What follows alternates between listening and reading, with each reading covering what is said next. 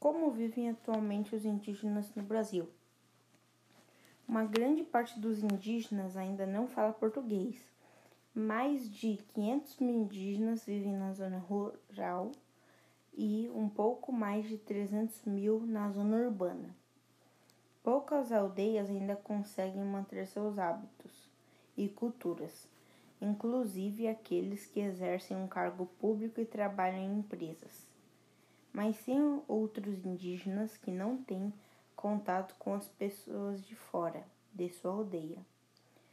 Segundo a FUNAI, a população indígena em 1500 era 3 milhões de habitantes, dividido em mil, em mil povos diferentes, sendo que 2 milhões estavam estabelecidos na região litorânea do país e 1 milhão no interior.